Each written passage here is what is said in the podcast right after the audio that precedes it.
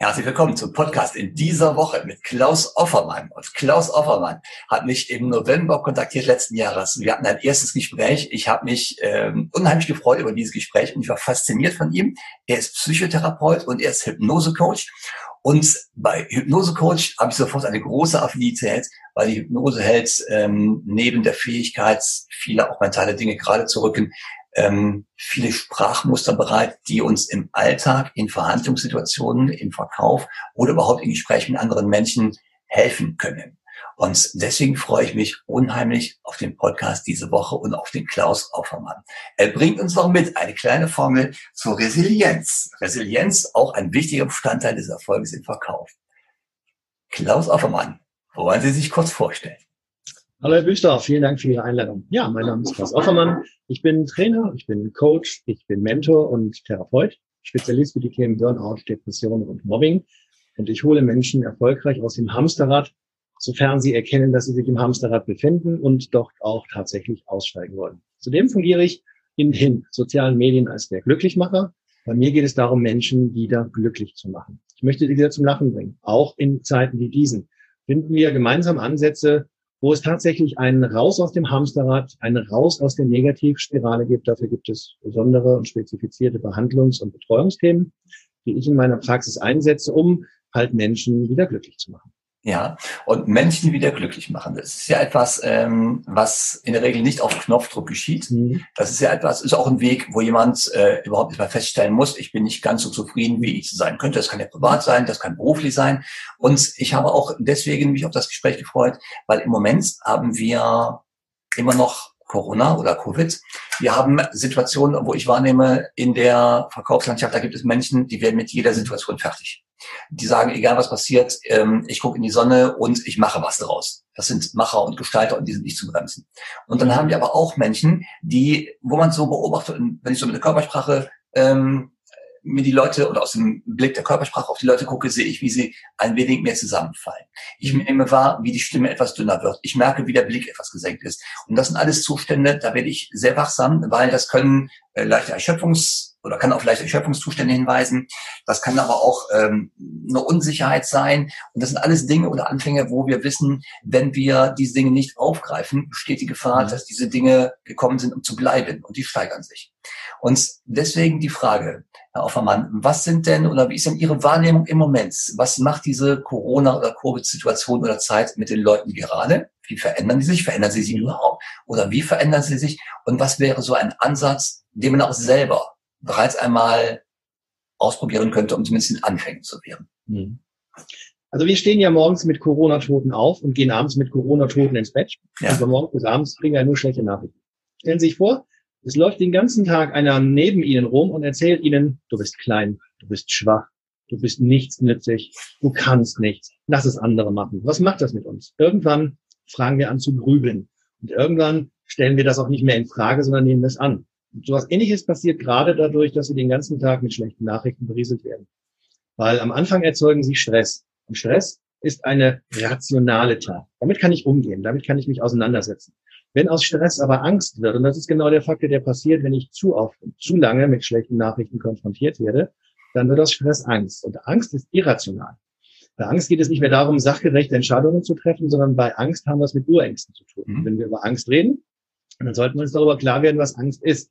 Im Ursprung ist die Angst aus dem Urtrieb heraus gesehen ja ein Faktor, der uns kurzfristig zu Höchstleistungen anspornen kann. Es werden Hormone ausgestattet, Adrenalin, nur Adrenalin, Cortison, Cortisol und das bringt uns in die Situation, kurzfristig uns entweder einer Konfrontation, einem Kampf zu stellen oder aber auch die Beine in die Hand zu nehmen und die Flucht zu ergreifen, damit der Säbelzahntiger uns eben nicht bekommt.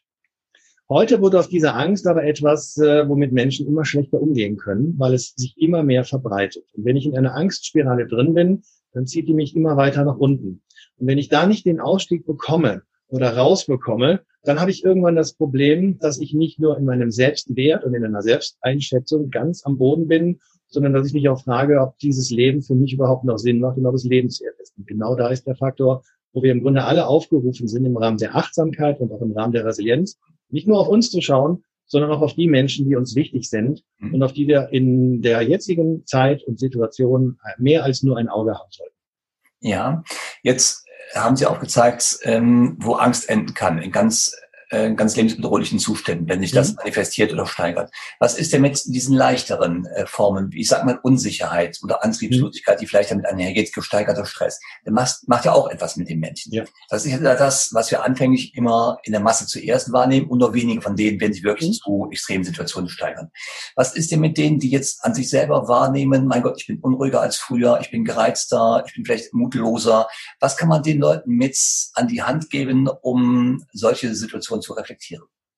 Also jeder sollte sich an jedem Tag eine Auszeit nehmen, wo es nur um einen selber geht. Ja. Das kann eine kurze Entspannung sein, vielleicht eine Meditation, vielleicht ja. eine Affirmation, mhm. vielleicht eine Wiederholung von persönlichen Glaubenssätzen. Ja. Und gerade das Thema Glaubenssätzen, was ja viel mit dem sogenannten Mind Change zu tun hat. Nehmen wir ein Beispiel. Sie stehen morgens, Sie hören morgens den Wecker klingen. Es mhm. regnet draußen und Sie sagen sich, oh je, okay, komm, lege auf die Uhr, ich habe noch ein Viertelstündchen. Also drücken Sie die Snooze-Taste, noch eine Viertelstunde. Danach noch eine Viertelstunde und noch eine Viertelstunde. Aber ist Ihnen eigentlich klar, was Sie in dem Moment mit sich selber machen? Sie programmieren sich darauf, dass Sie gar keinen Bock haben, den Tag zu beginnen. Ja, Sie suchen jetzt also schon nach Lösungen, möglichst gar nicht aufzustehen oder nach nicht aufzustehen und den Tag nicht zu beginnen. Das heißt, im Moment haben wir hier schon einen Prozess, der mich selber in eine Form führt, wo der Tag ja gar nichts mehr werden kann. Ja. ja das fängt morgens schon an. Stellen sich die andere Alternative vor. Sie stehen beim ersten Klang des Weckers auf, beginnen den Tag und dann machen Sie etwas, was auf den ersten Moment sehr verrückt klingt. Sie haben sich vielleicht einen Stuhl im Schlafzimmer stehen oder vielleicht so einen Zweitritt. Und dann stellen Sie sich auf die erste Stufe dieses Zweitritts und gucken Sie mal in den Raum rein. Und dann überlegen Sie mal, wie sich der Raum von der Perspektive jetzt zunächst einmal verändert hat, weil Sie nur 30 Zentimeter höher stehen. Mhm. Klingt spooky. Probieren Sie es aus. Und dann nehmen Sie sich für diesen Tag drei Sachen vor, die sie erledigen möchten und die sie positiv besetzt weiterbringen. Mhm. Das heißt, machen Sie diesen Tag zu Ihrem Tag und nehmen sich die Sachen vor, womit Sie am Ende des Tages sagen können, hey, dieser Tag war erfolgreich. Er hat mir die drei Sachen, die ich mir vorgenommen habe, entweder zur Gänze erfüllt oder doch annähernd erfüllt, so dass ich stolz auf mich sein kann. So dass ich meinem Ablauf und meinem Tag einen Sinn vermittelt habe. Das heißt, ich habe den Tag positiv besetzt. Ja. Erster Schritt ist mein Mindchanging.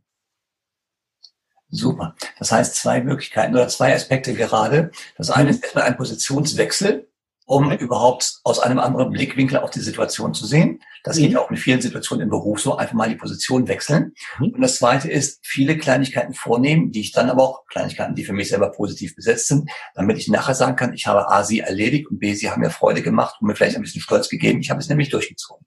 Genau. Jetzt haben Sie gerade noch gesagt oder eben erwähnt, es gibt noch Affirmationen. Ja. Ja, können Sie das noch ein wenig erläutern? Also die Affirmation, die zum Beispiel sagt, fangen wir mit Glaubenssätzen einfach mal an. Mhm. Stellen Sie sich vor, Sie haben auf einem weißen Stück Karton mit roter Schrift sich einen persönlichen Glaubenssatz geschrieben. Zum Beispiel, der heutige Tag wird mir einen Erfolg bringen. Ja. Dann bringt es nichts, wenn Sie diese Karte nur ins Bett legen. Wenn es wirklich erfolgreich sein soll, dann brauchen Sie mehr als diese eine Karte. Aber fangen wir mit diesem einen Satz einmal an. Stellen Sie vor, Sie machen daraus fünf Karten.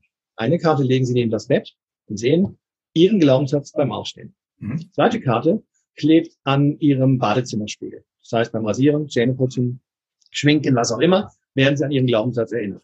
Der dritte Glaubenssatz, der hängt am Kühlschrank. Also mhm. werden Sie schon das dritte Mal an diesem Tage an Ihre persönliche und aus Ihrem eigenen Umfeld stammenden ja. Glaubenssatz, positiv besetzten Glaubenssatz erinnert. Der vierte hängt an der Haustür. Das heißt, wenn Sie das Haus verlassen, werden Sie wieder erinnert. Und der fünfte, der steckt entweder in Ihrer Aktentasche oder direkt in Ihrem Laptop. Das heißt, da, wo Sie den Computer aufmachen oder die Aktentasche öffnen, fällt Ihnen der fünfte aufgeschriebene Glaubenssatz direkt wieder in den Blickpunkt. Mhm. Das Ganze kommt so ein bisschen aus dem Bereich des neuronalen Denken und Handelns. Wir müssen etwas 21 Mal tun, mindestens 21 Mal tun, bevor wir es für uns selber annehmen können, ja. bevor wir es in die eigene Routine übernehmen. Und jetzt stellen Sie Sie kommen abends nach Hause. Ja. Glaubenssatz an der Haustür, ja. Am Kühlschrank, im Badezimmer, und zuletzt im Schlafzimmer. Das heißt, die stellen mit ihrem persönlichen Glaubenssatz auf und gehen mit ihrem persönlichen Glaubenssatz auf Schlafen. Was kann es Besseres geben, als sich über den Tag hinweg damit positiv zu motivieren? Und wenn Sie es durchhalten über einen Zeitraum von drei Wochen, dann werden Sie feststellen, dass sich Ihr Leben positiv verändert. Ja, das heißt, ähm, eine Affirmation, das ist so ein visualisierter Glaubenssatz. Ich mhm. bringe ihn zu Papier oder mhm. äh, würde es auch funktionieren, wenn ich dafür einen Gegenstand nehme, der den Gedanken in mir auslöst, beispielsweise ähm, der dieser äh, visualisierte Glaubenssatz könnte lauten, ähm, ich möchte jeden Tag fünf Euro sparen, in Sparschwein mhm. stecken. Wenn ich mir stattdessen ein Sparschwein irgendwo hinstelle, wird es das genauso wirken oder muss ich den Satz lesen? Das Lesen ist ja etwas, was den Sehnerv anregt. Und ja. der Sehnerv ist mit 80 Prozent der stärkste Nerv, der unsere Gehirnaktivität mhm. triggert und dafür sorgt, dass wir Sachen ganz bewusst wahrnehmen. Ja. Und wenn Sie diesen Glaubenssatz also praktisch sehen und wenn Sie ihn dazu noch laut vorlesen, für sich selber lesen sozusagen, mhm. dann haben Sie bereits zwei ganz besonders wichtige Impulse bewegt, mhm. nämlich das Hören und das Sehen. Ja. Das wird aus der neurowissenschaftlichen, also aus der Lernpsychologie höher bewertet, als wenn Sie jetzt zum Beispiel täglich fünf Euro in den Sparschwein stecken. Ja. Weil, wenn Sie die fünf Euro nicht mehr sehen und vielleicht das Sparschwein noch sehen, und wenn das Sparschwein nicht immer in Ihrem Fokus drin ist, hat das sicherlich eine andere Wirkweise als das, was Ihnen täglich begegnet. Ja. Okay, danke schön. Das ist interessant. Und dann über drei Wochen einfach mal durchziehen, diese Affirmation, die tägliche Affirmation, und dann habe ich wirklich für mich selber eine Verhaltensänderung herbeigeführt. Weil Verhalten zu ändern ist, wenn es geht, nicht über Nacht. Und Sie sagen drei Wochen, das ist ein guter Zeitraum. Ja. Den muss ich mir aber auch geben. Und da muss ich auch durchhalten. Ne? Ja. Gibt es denn... Vorstellen, oder in dem Zusammenhang ist es vielleicht noch ganz wichtig zu erwähnen, zehn Prozent unserer täglichen Handlungen werden vom Verstand ausgelöst ja. und ausgeleitet. 90 Prozent laufen über unsere Gefühle. Das ja. betrifft unsere Wahrnehmung, das betrifft unsere Handlungsweise, das betrifft einen Großteil unserer Denkweise. Also ein Teil ist von 10 Prozent zu 90 Prozent von der gefühlsmäßigen Handlung und 10 Prozent, wo der Kopf das Gefühl erklärt. Ja, und das äh, jetzt in Vergleich und Entdeckung mit dem, was Sie eben gesagt haben. Sie haben eben das Angstgehirn angesprochen oder die mhm. Emotion Angst, die ja wirklich uns in die Bewegung bringen kann, in die Flucht oder in den Angriff. Und Angst aber in milderen Form das Potenzial, äh, über, von Angst, über Stress, über Unsicherheit, sich zu wirklich mhm. krankhaften Angstbildern zu festigen. Und wenn das 90 Prozent als Emotion, also als eine der, äh, der mehreren Emotionen, äh, 90 Prozent unseres Handelns bestimmt, dann haben wir auch die Gefahr, wenn wir uns der Sache nicht stellen oder solchen anfänglichen Unsicherheiten, weil einfach die schiere Menge der Emotionen, die wir am Tag erleben, uns in gefährliche Gedankenspiralen reinbringen kann. Mhm. Ja. Jetzt ähm, wir haben eben im Vorfeld schon gesprochen, bevor wir hier den Podcast gestartet haben. Und Sie haben etwas ganz Interessantes gesagt, nämlich Sie sind der Entwickler mhm. der Resilienz-Erfolgsformel. Genau. Formeln, ich liebe Zahlen, also Formeln haben mit Zahlen zu tun, in der Regel manchmal auch bei Buchstaben und die hat man da reingesteckt. Aber Zahlen oder Formeln geben immer einen Sinn und die haben ein Ergebnis. Genau. Und die Resilienz-Erfolgsformeln, das würde mich jetzt interessieren, was, weil Resilienz ist ja das, was Menschen durch ähm, also nicht jetzt privat, aber auch Beruf, sondern auch beruflich und auch im Verkauf. Menschen, die müssen wirklich manchmal durchhalten. Die müssen auch länger Durchstrecken durchhalten, bevor sie belohnt werden im Verkauf, also als Verkäufer in der Verkaufsposition. Resilienz, Erfolgsformel. Können Sie das mal erklären, Herr Offenmann? Ich glaube, eine der wichtigsten Formeln im Verkauf heißt es auch mal mit schuldbefreiender Wirkung Nein zu sagen. Mhm. Sie kennen das vielleicht. Es gibt immer Menschen, die Ihnen gerne was auf die Schultern legen. Kannst du mal, tust du mal, machst du mal. Oder auch die subtileren Formen, du bist doch so gut darin, das ist doch ein Klacks für dich. Und du würdest mir so einen großen Gefallen tun. Mhm. Und als Menschen neigen wir natürlich dazu und aufgrund unserer Höflichkeit, aber auch, weil wir ja im Grunde alle gemocht werden möchten. Wir wollen ja keinen vergrämen. Mhm. Uns dann solche Sachen auf die Schultern zu legen. Naja, und vielleicht ärgern wir uns im Nachhinein, weil wir sagen, wow, warum habe ich mir das jetzt angetan? Ja. Das wollte ich doch gar nicht. Und bringen tut's mir auch nichts. Und das ist genau der Punkt, auf dem ich diese Resilienz-Erfolgsformel entwickelt habe, die ich auch in meinen Kurs- und Mentoring-Programmen meinen Teilnehmern gerne beibringe, so dass sie Bestandteil ihres Denken und Handelns werden. Ja. Da ganz wichtig, 10% Verstand, 90% Gefühl. Und diese Resilienz-Erfolgsformel löse ich an dieser Stelle gerne mal auf. Das R, die Formel lautet R gleich, Klammer auf, 3 mal W, Klammer zu. Das R steht für Resilienz.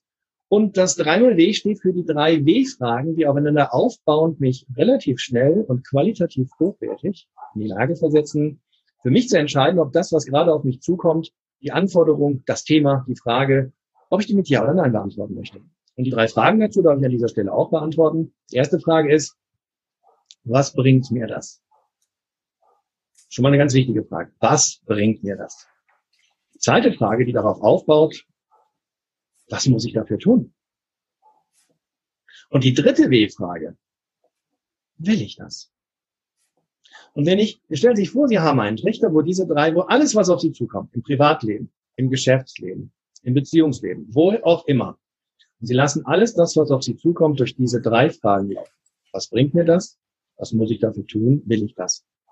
Wenn Sie diese Formel leben, sind Sie in der Lage, in Sekundenbruchteilen Ihre Vorteile, Ihre Nachteile und damit auch die Frage für sich zu beantworten, will ich das? Will ich das wirklich? Und können dann mit ähm, schuldbefreiender Wirkung, wie ich eben so schon gesagt habe, Ja oder Nein sagen. Wenn Sie Ja sagen, dann tun Sie es aus Überzeugung. Wenn Sie Nein sagen, tun Sie es eben auch aus Überzeugung. Mhm. Sie sind in der Lage, dann dieses Ja oder Nein für sich selbst auch zu begründen. Ja. Was den erheblichen Vorteil mit sich führt, dass man eben eben nichts mehr auf die Schultern laden kann, was Sie nicht wirklich möchten oder von dem Sie es nicht wirklich akzeptieren.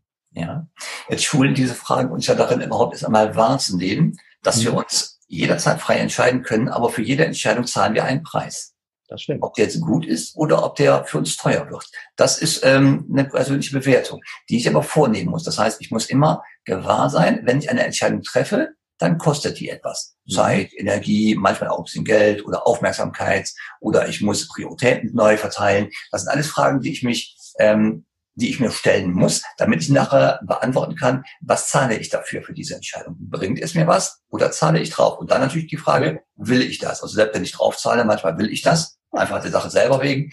Äh, aber dann ist es ja auch gesund, nach meinem Verständnis, wenn ich das selber will und ich mir auch gewahr bin, was ich dafür tun muss oder was ich dafür mhm. für einen Preis zahle. Ähm, finde ich grandios, weil diese Struktur, also ich liebe alles mit Struktur, mhm. die Struktur der drei Fragen, also was bringt mir das, was muss ich dafür tun und mhm. will ich das überhaupt? Das ist mhm. eine ganz einfache und einprägsame Struktur. Und das sind ja auch drei kleine Fragen, die man sich unterwegs immer wieder stellen kann. In ja. jeder Situation, das geht relativ schnell. Und das Ganze führt dann zur Resilienz. Jetzt ja, ist die Frage, könnten Sie aus Ihrer Sicht bitte die Resilienz noch einmal erklären? Was habe ich davon, wenn ich resilient bin? Was habe ich davon? Aber die Erklärung von Resilienz aus dem lateinischen realisiere oder nee, realisiere, da müsste ich jetzt nochmal wirklich nachgucken. Laut Wikipedia liegt ja darin, dass ich mich abhärte, dass ich mich stärke, dass ich auf besondere Situationen auch entsprechend reagieren kann. Dass ich eben nicht im Nachhinein das Gefühl habe, ich habe die falsche Entscheidung getroffen oder ich hab, bin den falschen Weg gegangen. Ja. Deswegen ist es so wichtig, dass wir diese persönliche Resilienz gerade auch in den momentanen Zeiten in uns stärken. Und dabei ist es wichtig, dass Resilienz sich für uns auch bemerkbar macht. Denn es steigert ja nicht nur die Entscheidungsfähigkeit, sondern damit auch das Selbstbewusstsein. Wenn ich die richtigen Entscheidungen treffe, wenn ich mich selbst gestärkt fühle, hm? dann kann ich gestärkt auftreten. Dann hm. kann ich auch mein Gegenüber mitreißen, überzeugen, was hier wiederum Faktoren sind, die für den Verkauf ganz wichtig sind. Hm? Wenn ich jemanden überzeuge möchte, dann muss ich auch selbst überzeugend auftreten. Dafür brauche ich diese innere Form von Stärke, die dazu führt, dass ich mich sicher fühle. Da haben wir die drei Punkte wieder. Sicherheit, Stärke, Resilienz. Wenn ich das Ganze noch mit der Achtsamkeit paare, und Achtsamkeit verstehe ich so, dass die Eigenachtsamkeit, diese fünf bis acht Minuten, die ich am Tag für mich selber nehmen sollte, um mich selbst zu reflektieren. Wie bin ich aufgestellt? Wie ist mein Tag? Was habe ich mir noch vorgenommen? Was möchte ich noch verändern? Was konnte ich heute und was habe ich heute für mich getan? Aber eben auch das Thema der Achtsamkeit auf die Menschen, Dinge, Personen, Dienste, die mir persönlich wichtig sind, die vielleicht keine eigene Stimme haben, um sich dagegen oder dafür zu erheben. Ja. Jetzt wird der ein oder andere dabei sein, der vielleicht sagt, jo, das ist genau mein Thema. Ähm, oder ich möchte das ein bisschen vertiefen. Oder ich möchte es einfach mal machen. Und die drei Fragen alleine, die helfen mir schon. Jetzt mhm. ist aber so, wir sind, ich glaube, wir sind hier in Deutschland, wir sind Wissensweltmeister, aber ähm, in der Umsetzung nicht ganz so stark. Mhm. Was würden Sie denn sagen? Was sind so kleine Tipps, wie man schnell in die Umsetzung kommt? Wenn es um Ziele geht, dann sind diese Ziele ja meistens nicht einfach gestrickt, sondern sie sind komplex in ihrem Aufbau. Und ich vergleiche das gerne mit einem modernen Zehnkampf. Da bereite ich mich nicht auf alle Sportarten gleichzeitig vor, mhm. sondern ich nehme eine nach der anderen vor. Und ich zerlege mein großes Ziel in Teilziele. Und ich versuche mir diese Teilziele vielleicht nochmal je nach dem Bedarf auf Wochen- oder Tagesziele umzusetzen. Sodass ich jeden Tag für mich sagen kann, ich habe mein Tagesziel, ich habe mein Wochenziel, ich habe mein Monatsziel erreicht. Das gibt mir das Gefühl, auf dem richtigen Kurs zu sein oder auf der richtigen Strecke zu sein. Und gleichzeitig ist es der Eigenbeweis dafür, dass das, was ich investiert habe, sich auch entsprechend für mich umgesetzt hat. Und dabei ist es so wichtig, dann nicht immer vom großen Ziel auszugehen. Lassen Sie mich dafür ein Beispiel bringen. Wenn mir, ich mir vornehme, im neuen Jahr 30 Kilo abzunehmen, dann ist das Mumpitz. Weil wie will ich denn dieses Ziel erreichen, wenn ich es nicht in Teilziele zerlegt habe? Wenn ich aber jetzt sage, ich möchte pro Quartal von den 30 Kilo entsprechend im ersten Quartal X, im zweiten Quartal Y, im dritten Quartal die restliche vielleicht Kilozahl abnehmen. Und wenn ich nicht ganz geschafft habe, dann habe ich noch ein viertes Quartal Zeit, um das Ganze nachzuholen. Das heißt, ich habe mein imaginäres Ziel in greifbare, messbare, smarte Teilziele zerlegt, die messbar, umsetzbar und kontrollierbar sind. Okay, das heißt, von der Vorgehensweise in kleine Portionen aufteilen, mhm. kleine Schritte machen, sich auch den Zeitraum äh, präsent machen. Das heißt, es mhm. geht nicht von heute auf morgen, aber mit dem ersten Schritt beginnen, kleine Ziele und dann aber ganz schnell in die Umsetzung kommen und kleinste genau. Schritte, kleine Ziele machen. Genau. Einfach, einfach machen, einfach anfangen. Ja. ja. Okay. Herr Offermann, Dankeschön für all die ganzen Tipps und wirklich guten Impulse. Jetzt wird vielleicht auch der eine oder andere dabei sein, der sagt, ähm, ja, ich will es gerne umsetzen, aber ein bisschen Hilfe wäre vielleicht doch nicht schlecht, ne, weil alleine komme ich vielleicht doch nicht ins Machen. Wenn jemand sagt, ich möchte das mal mit dem Herrn Offermann beginnen, das Thema, wo kann man sie finden? Oder wie kann man sie finden? Also zunächst auf der Homepage www.lifeandbalance.de zusammengeschrieben, ja. die wir sicherlich auch nochmal unter unserem heutigen Video mit verlinken können. Und dann biete ich tatsächlich Begleitung an. Und das ja. ist eine Begleitung eins zu eins. Sicherlich gibt es auch Kollegen, die das Ganze gerne in Gruppen machen. Das mag Vorteile bringen. Ich habe in meiner Praxis dafür entschieden, dass ich gerne sehr eng an den Damen und Herren, die meine Begleitung wünschen, dran sein möchte. Deswegen mhm. ist es für mich logisch, dass ich da noch wirklich eine 1 zu 1 ähm, Begleitung anbiete. Und das wahlweise über einen Zeitraum von einem Monat, drei Monaten, mhm. sechs Monaten oder auch einem Jahr, so ja. wie es gewünscht wird und so wie es dem Thema angemessen und werthaltig ist. Ja, www.lifeandbalance.de. Mhm. Jawohl. Wir werden es unten drunter nochmal verlinken. Ja. Bei mir ist so, Herr Offermann, der Gast hat immer das letzte Wort. Ganz wichtig bei mir. Ob der Gast oder der äh, Trainee, egal wer, er hat immer das letzte Wort. Frage an Sie. Gibt es noch etwas, was Sie auf jeden Fall noch mitgeben möchten?